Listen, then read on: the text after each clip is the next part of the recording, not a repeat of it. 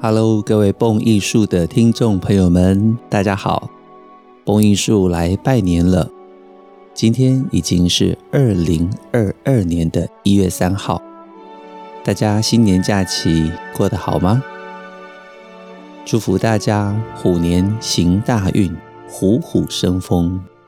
也期待今年能有蹦艺术的 Podcast 节目陪伴大家度过快乐、开心。整整一整年的二零二二年，古典音乐的大小话题、作曲家与知识。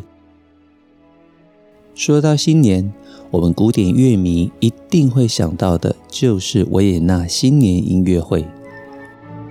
今年的新年音乐会，您已经欣赏过了吗？许多关于维也纳新年音乐会的经典话题，像是新年音乐会的历史。以及历年的指挥究竟是谁？今年的曲目又有哪些？台湾在哪边才看得到？过去每一年的精彩年份，是否有什么地方可以一次收集完成？这些都是今天蹦艺术要跟大家聊聊的话题哦。让我们先从指挥这个灵魂人物话题开始聊起。今年的指挥是谁呢？答案是巴伦波音。按照每一年新年音乐会的传统，在二零二一年初演完新年音乐会之后，其实维也纳爱乐就已经正式公布下一届指挥是丹尼尔·巴伦波音。这也是巴伦波音第三次指挥新年音乐会。他前两次分别是在二零零九年与二零一四年。巴伦波音出生于一九四二年十一月十五日，今年呐、他也已经八十岁了。哇哦，许多我们都认识已久的大师们，真的逐渐年事已高。虽然年龄增长，体力下降。但是在音乐的智慧上面却是与日俱增，这也是这些指挥老大师们最炙手可热的地方，也是最珍贵的地方。值得一提的是，COVID-19 疫情爆发之后，其实各大乐团都被迫停止了演出，而维也纳爱乐在二零二零年六月。终于在疫情过后首度恢复音乐演出的时候，指挥也是巴伦波音，因此能够看得出来维也纳爱乐跟指挥之间的好交情。下一个问题，我们来聊一聊，诶，那今年观众可以进场了吗？答案当然是的，因为各位应该记得去年。二零二一年的时候，由于疫情严峻，维也纳新年音乐会史无前例的在完全没有现场观众参与的情况之下举行。这也是这么多年来维也纳新年音乐会首次无观众演出的音乐会。当我们看着没有观众的现场转播，尤其是 Muti 转身过来。对着镜头说话的时候，哇，真的觉得好孤寂、好寂寥啊！观众真的是现场音乐会最大的鼓舞。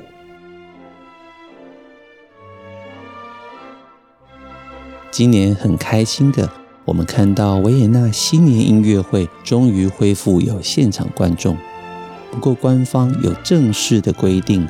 每一位观众都要出示至少完成两剂疫苗的接种证明，或者出示阴性的检测证明，而且全程佩戴口罩才能够参加音乐会欣赏。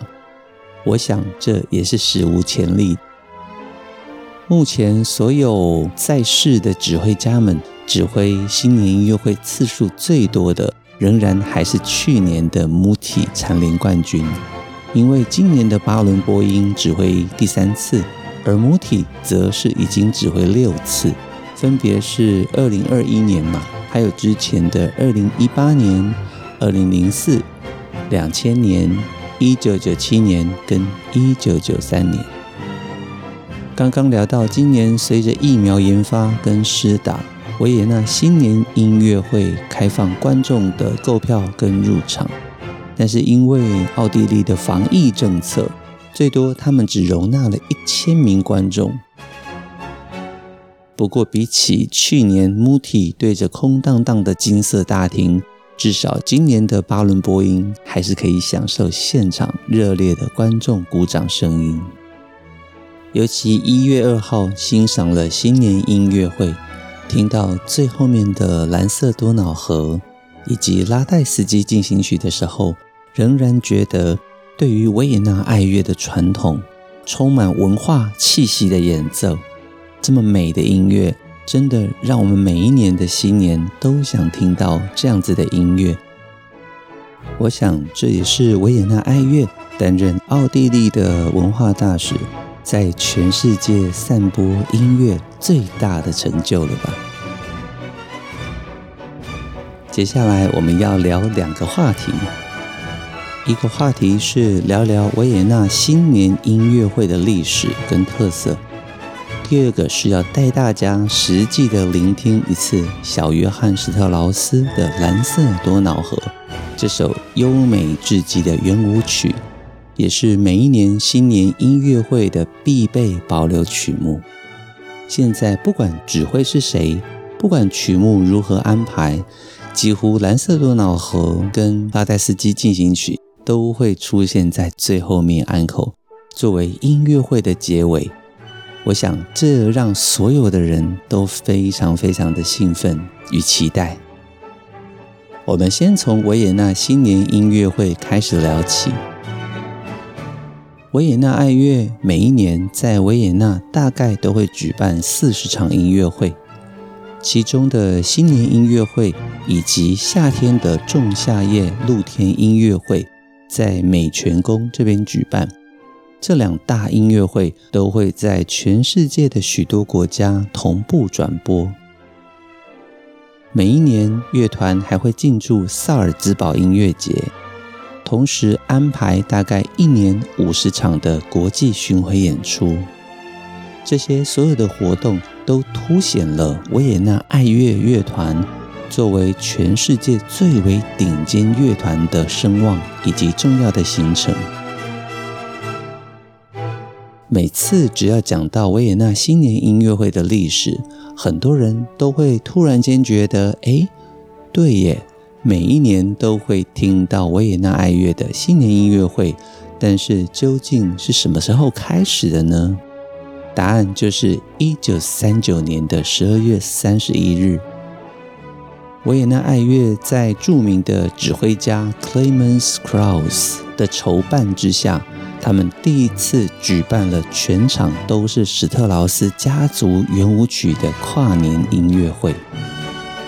由于音乐会非常的成功，这个新年音乐会活动于是逐渐变成了惯例。而我们所熟知的维也纳新年音乐会，总是充满了史特劳斯家族的圆舞曲。转眼间，这个历史传统到现在已经将近八十年了，七十九年。自从一九三九年维也纳爱乐开始了新年音乐会之后，Clemens Krauss 不断的指挥每一年成功的音乐会，这中间也就形成了全场都是史特劳斯家族圆舞曲的曲目。到了一九五五年到七九年，乐团的首席鲍斯考夫斯基 （Willy Boskovsky）。他在这些年间兼任乐团指挥的工作，指挥每一年的新年音乐会。这期间总共指挥了二十五场新年音乐会，相信这项纪录前无古人，也难有来者啊！刚刚我们才提到，目前在世的指挥家们指挥最多次新年音乐会的，就是 Muti Riccardo Muti，他一共也才指挥了六次。其实不应该用才，能够指挥六次已经是非常大的荣耀。但是比起之前一九五五年到一九七九年的乐团首席鲍斯考夫斯基来说，他一共指挥了二十五年，我才会说啊，这项纪录前无古人，而且难有来者。因为我们知道，维也纳爱乐在一九三三年就已经停止常任指挥这项职务，所以每一年其实所有大大小小的音乐会都是由不同指挥来担任指挥的工作。相信这也是很多朋友们想起维也纳爱乐的时候，可能总是会犹豫：诶，他的指挥到底是谁？您的犹豫没有错。一九三三年开始，维也纳爱乐就已经没有固定的常任指挥了。好，让我们继续回到新年音乐会。到了一九五九年，首度有电视转播维也纳新年音乐会，从此更开启了媒体加入的新纪元。维也纳新年音乐会自此开始。俨然成为全球的年度音乐盛事。到了一九八零年，鲍斯考夫斯基由于健康状况不佳，改由指挥家洛林马泽尔 （Lorin Maazel） 来接下指挥的工作。Lorin Maazel 则是在一九八零年到八六年间指挥了维也纳爱乐的新年音乐会。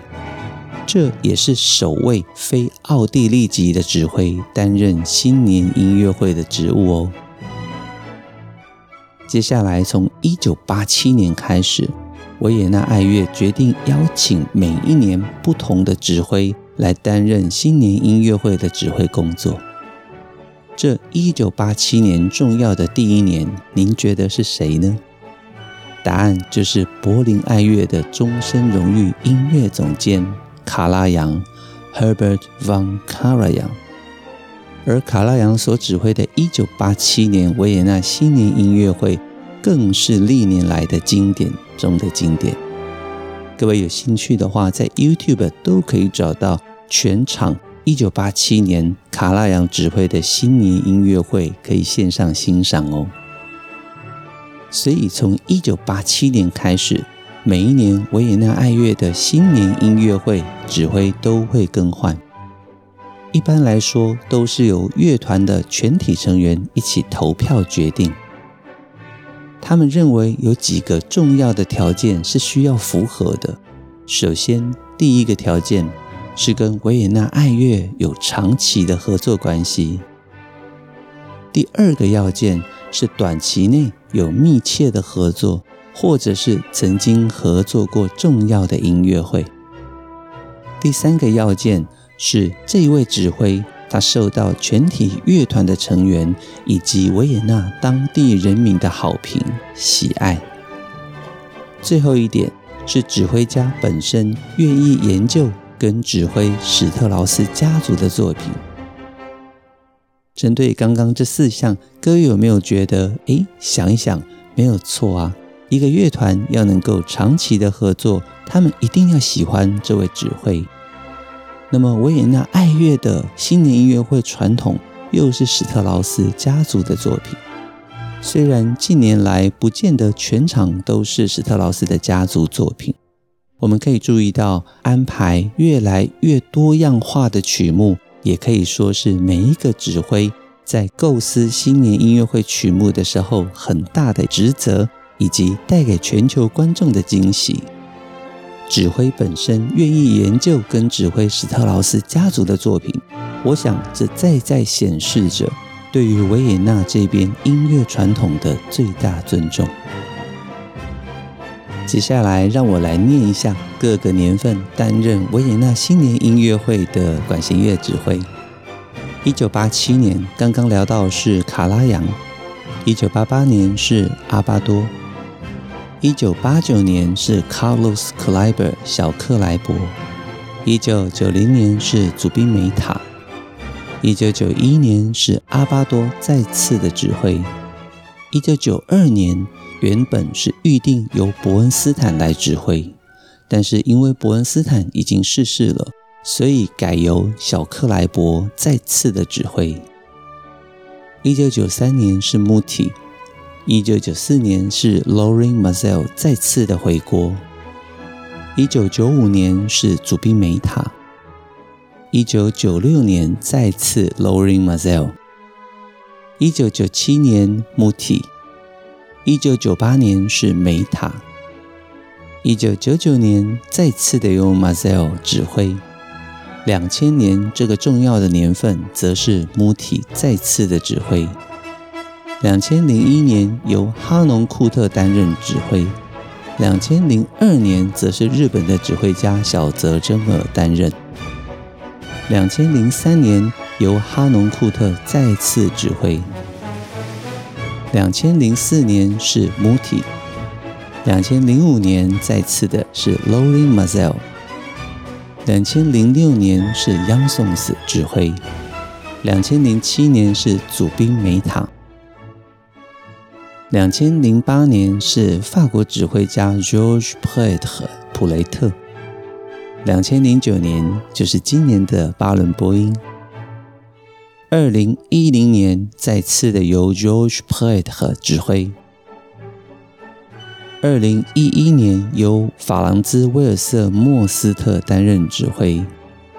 二零一二年再次的由央松斯指挥。二零一三年再次由法郎兹威尔瑟莫斯特担任指挥。二零一四年则又是巴伦波音，二零一五年祖宾梅塔，二零一六年杨松斯，二零一七年则迎来了近代史上最年轻的新年音乐会指挥杜达美，二零一八年穆提，二零一九年 Christian t i l e m a n 二零二零年是 Andris Nelson。二零二一年再次由 Muti 第六次担任指挥，今年的二零二二年则是巴伦波音担任第三次。以上我把近年来从一九八七年到二零二二年每一年的维也纳新年音乐会的指挥都告诉大家，这也是一个很好的整理。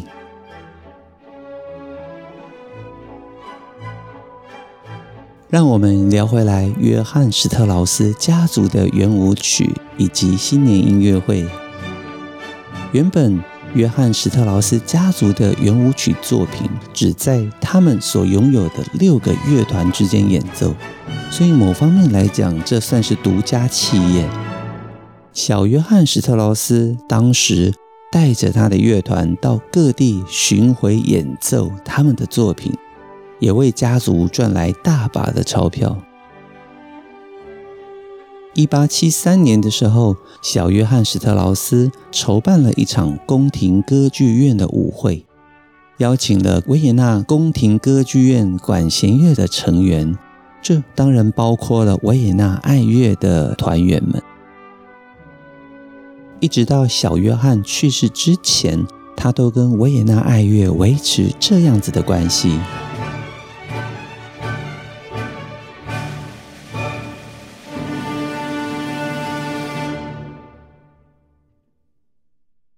一九二五年是小约翰史特劳斯一百周年的冥诞，他们决定要举办一场纪念音乐会。维也纳爱乐管弦乐团决定全场演奏小约翰史特劳斯的作品，来演奏纪念这位杰出的维也纳音乐家。这其实也是第一次维也纳爱乐全场演奏史特劳斯的作品的开始哦。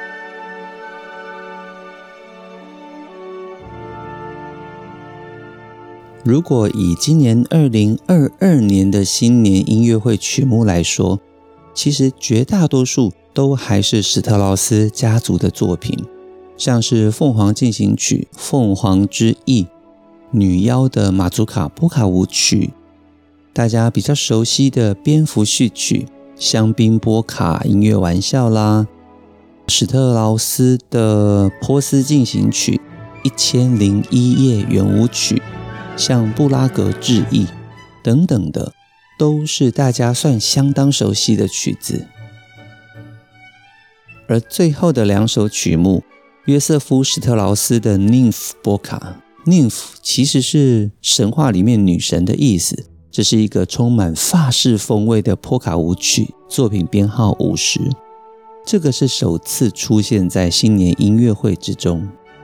而他的《天体乐声圆舞曲》之前由小克莱伯曾经在音乐会中指挥过，跨别多年也再次回归新年音乐会。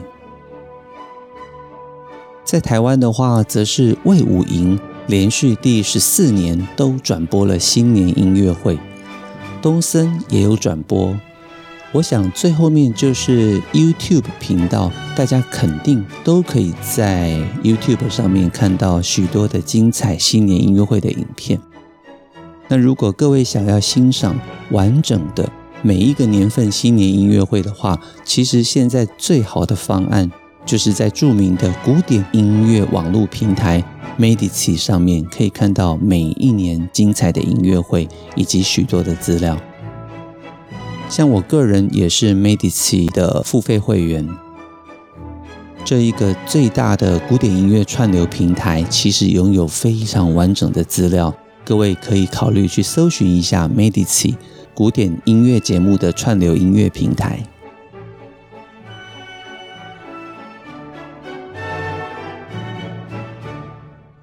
现在让我们聊回来《蓝色多瑙河》吧。《蓝色多瑙河》这首圆舞曲是由小约翰史特劳斯在一八六七年的时候所创作，作品编号是第三百一十四号。《蓝色多瑙河》跟《维也纳森林的故事》、《皇帝圆舞曲》并称为史特劳斯的三大圆舞曲。而这其中最知名的，当然就是《蓝色多瑙河》了。它已经几乎成为了维也纳华尔兹音乐的代名词。这首曲子是怎么被写作的呢？时间回到一八六六年，当时奥地利帝国在普奥战争中惨败，帝国首都维也纳的民众们。陷入了沉闷的情绪之中。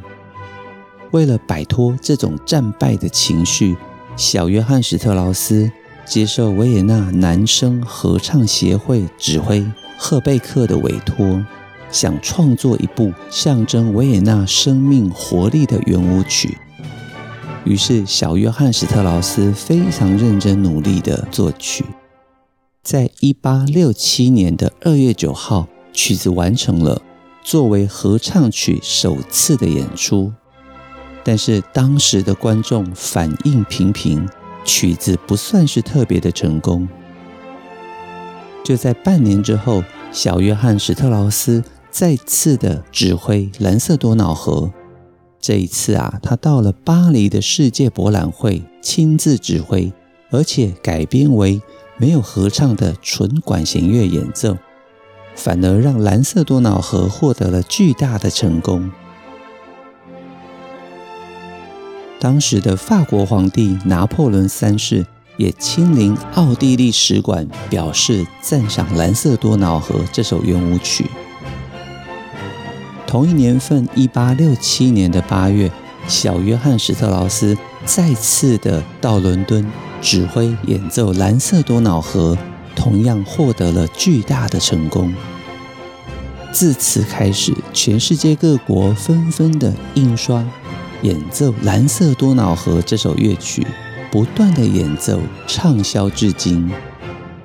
如今呢，这首《蓝色多瑙河》更被国内外各界誉为是奥地利的第二国歌，也是每一年维也纳新年音乐会的最重要保留曲目之一。作为传统，他们总是在新年夜的午夜时分刚过的时候演奏《蓝色多瑙河》。而如今，像是奥地利航空，他们班机在起飞跟降落的时候，也都会播放《蓝色多瑙河》。最有趣的啊，是《蓝色多瑙河》整首乐曲刚好十分钟。在香港，他们的高级程度会考。英文科目最终整理答案的时候，背景音乐就会播放《蓝色多瑙河》，刚好可以达到倒数计时的效果。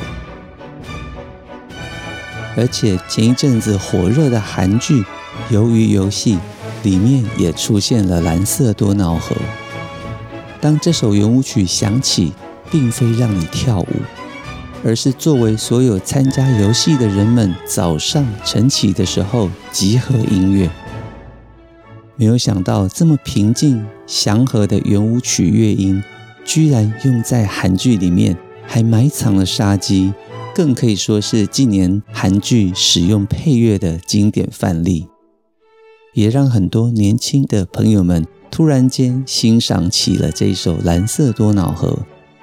其实我觉得，在戏剧作品里面推广古典音乐是非常棒的事情。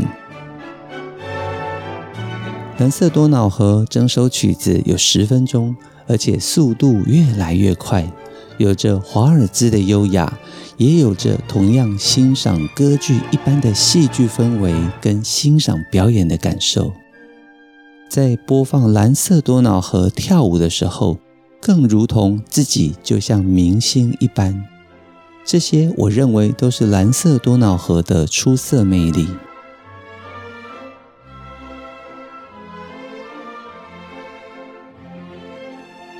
现在，让我带着大家一起欣赏《蓝色多瑙河》吧。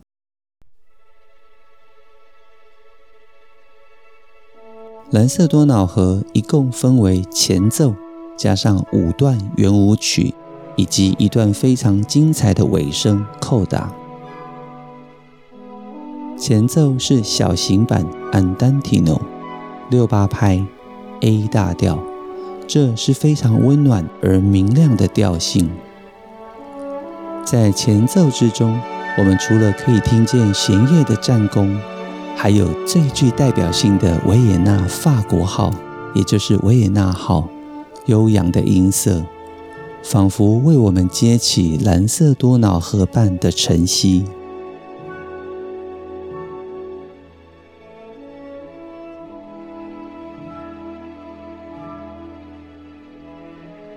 接下来是三四拍转为 D 大调，华尔兹的速度。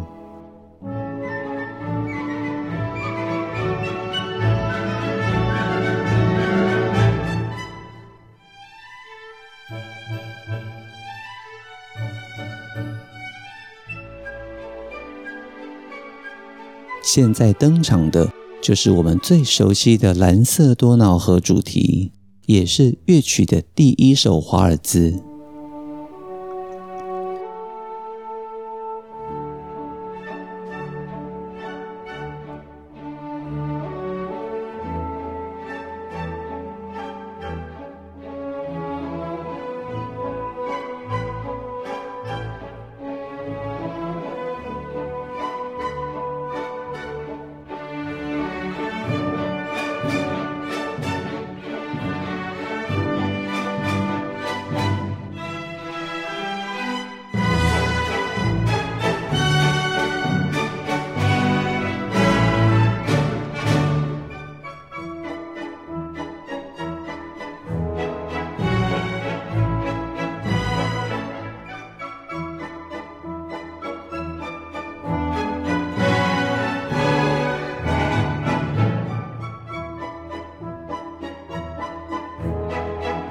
接下来延续相同的三四拍，D 大调，同样是华尔兹速度，我们进入了第二首华尔兹。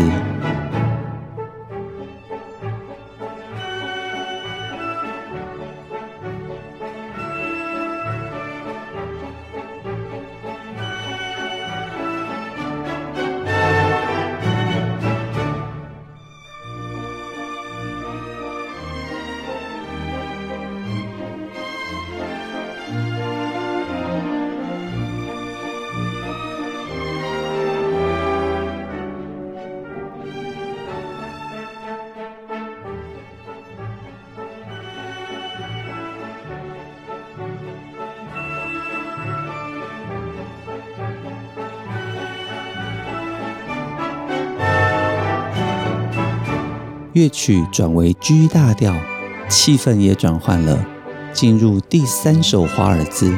各位蹦友们应该也可以注意，节奏部分变成了二加二加二的 Emiola 节奏。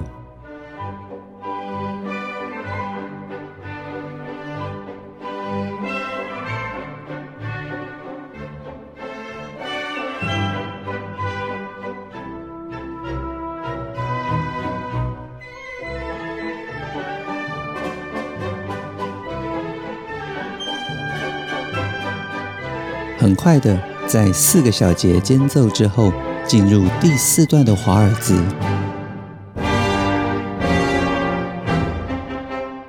乐曲转成一个降 F 大调，速度转慢了，音乐更是梦幻无比。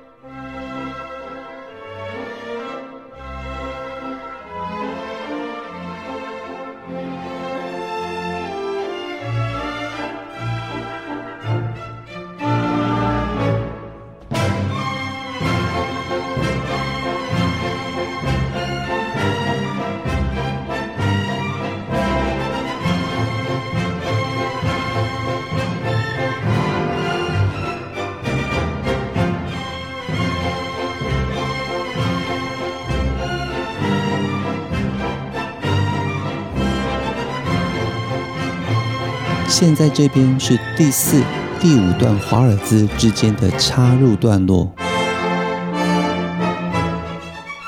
这个段落既是第四、第五华尔兹中间的间奏，也同时成为第五华尔兹的前奏。接下来乐曲调性再次转回 A 大调，这是充满幸福感的一刻。现在我们进入了第五首华尔兹。带着我们徜徉在一首又一首的华尔兹舞曲之中，旋转、飞跃、舞蹈。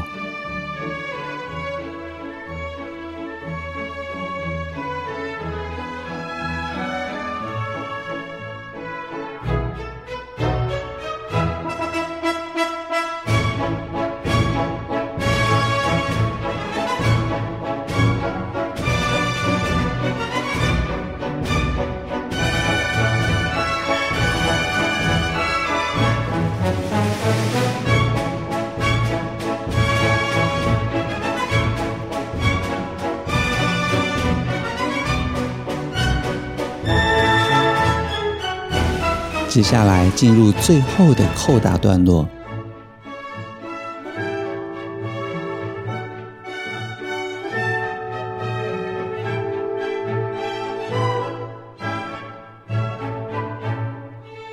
我们会听见一段又一段主题的再现与变化。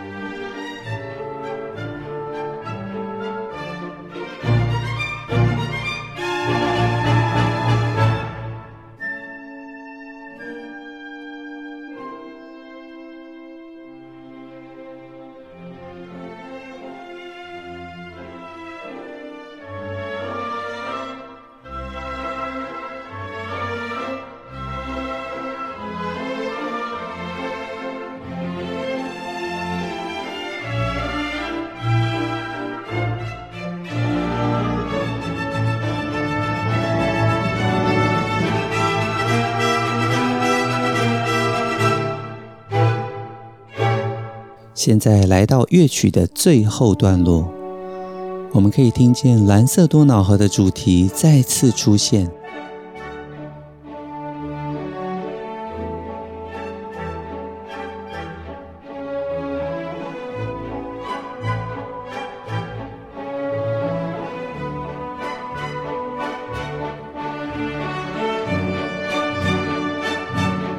们也即将迎来乐曲最热闹、华丽的尾声段落。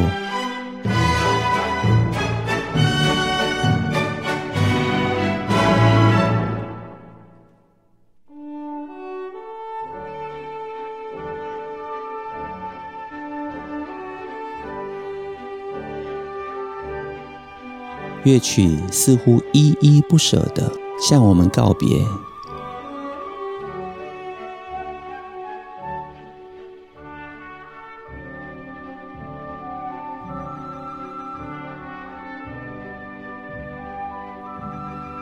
在乐曲结束之前速度加快，弦乐上行的音程搭配整个乐团的结尾气势，带来雀跃欢腾的感受。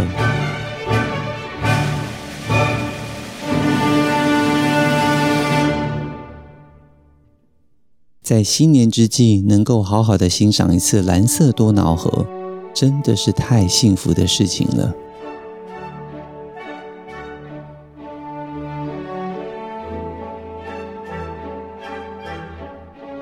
我们完整依照乐曲的段落欣赏了《蓝色多瑙河》圆舞曲，大家是否觉得非常的好听又充满知识性呢？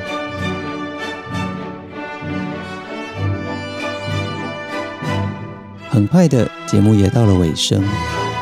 蹦艺术每个星期精彩的音乐内容，经得起时间的考验，更值得您一听再听，反复回味。更欢迎大家点击赞助蹦艺术节目，支持我们直播更多独家精彩的节目内容。开卷古典音乐，让您的世界充满乐趣以及音乐的芬芳。我是主持人林仁斌，这里是蹦艺术。再次祝福大家二零二二年新春愉快！我们下周节目再见，拜拜。